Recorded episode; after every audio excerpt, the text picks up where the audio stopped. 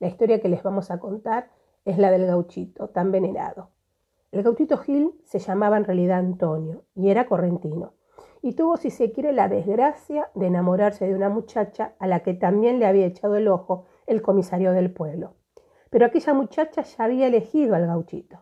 Y eso fue motivo suficiente para que el comisario comenzara a perseguirlo como si fuera un criminal. Hasta que un día lo encontró en la pulpería y ahí mismo lo apuró. Pero lejos de sentirse amedrentado, el gauchito facón en mano le hizo frente al comisario, y ahí mismo se trenzaron. Al comisario se le cayó el cuchillo, y en ese mismo instante el gauchito podría haberlo matado, pero dudó y le perdonó la vida. Lástima, decían en el pueblo, ya que aquel seguía siendo comisario, y ahora además tenía una excusa, el gauchito se había desacatado. Desde allí la persecución fue constante, y el gauchito comenzó a tener fama de tener líos con la policía. Cuando se desató la guerra del Paraguay, el gauchito se alistó y estuvo cinco años peleando, y cuando se acabó esa guerra volvió al país. Pero acá se encontró con otra guerra, la de los unitarios contra federales. Pero él había decidido que no iba a pelear contra sus compatriotas, y no le quedó otra que hacerse desertor, con un grupo de hombres que pensaban lo mismo.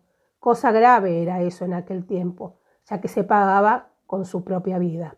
Y fue ahí que la gente comenzó a comentar que eran bandoleros, otros que robaban, pero solo a los ricos para repartir entre los pobres. Se hablaban muchas cosas del gauchito, que había curado a éste y sanado a aquel con solo imponerle las manos, y que sus ojos tenían un poder magnético, y que además llevaba colgado a su cuello un amuleto de San la Muerte que lo protegía del mal. Así empezó a ganarse cierto respeto y hasta cierto temor hasta que una patrulla lo encontró y ahí no hubo san la muerte que le valiera. El sargento que lo apresó no le creyó lo que el gauchito le dijo, que Nian de Yará, dios de los guaraníes, le había advertido que no debía pelear entre la misma sangre, y ahí mismo decidió trasladarlo a Goya para que fuera juzgado por un tribunal.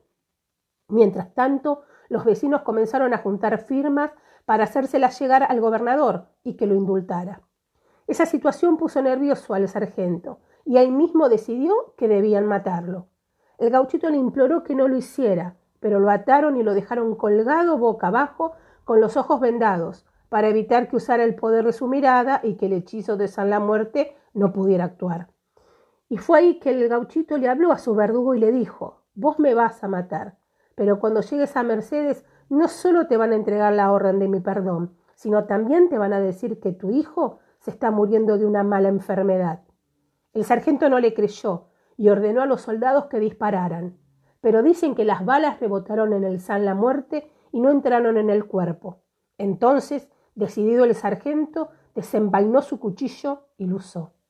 La sangre del gauchito mojó la tierra y allí quedó colgado, el cuerpo sin sepultura. La patrulla siguió camino a Mercedes y al entrar a la ciudad, el sargento recibió las dos noticias el indulto del gauchito y que su propio hijo agonizaba. Dicen también que sin desmontar regresó al galope, al lugar donde había derramado esa sangre inocente. Descolgó el cuerpo llorando y llorando le dio sepultura. Invocando el nombre del gauchito le pidió a Dios que no se llevara la vida de su hijo. También dicen que regresó a Mercedes, con el alma en un puño. El sargento encontró al chico milagrosamente sano y dicen también que entonces cortó unas ramas de ñandubay, un árbol de madera rojiza, y formó una cruz que clavó en el lugar exacto donde la tierra se bebió la sangre del gauchito. Y así, el primer viajero que llegó allí colgó un trapo rojo, el color del pañuelo del gauchito, el del Partido Federal, y el pueblerío comenzó a llegar y a rezarle. Pero aconteció que la sepultura había quedado en tierras de una familia importante, que veían con muy malos ojos que ese gaucho bandolero descansara en sus tierras, y movieron todas sus influencias para trasladar al gauchito al cementerio de Corrientes.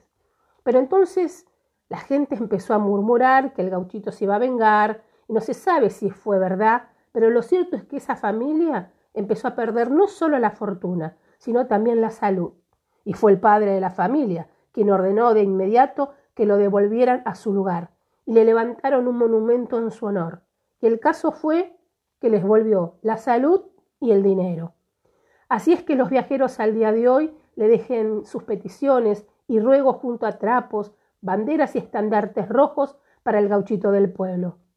También están los viajeros que no creen mucho, pero igual, cuando pasan frente al santuario, detienen el auto un rato, por las dudas, o siguen de largo y al menos lo saludan tocando bocina.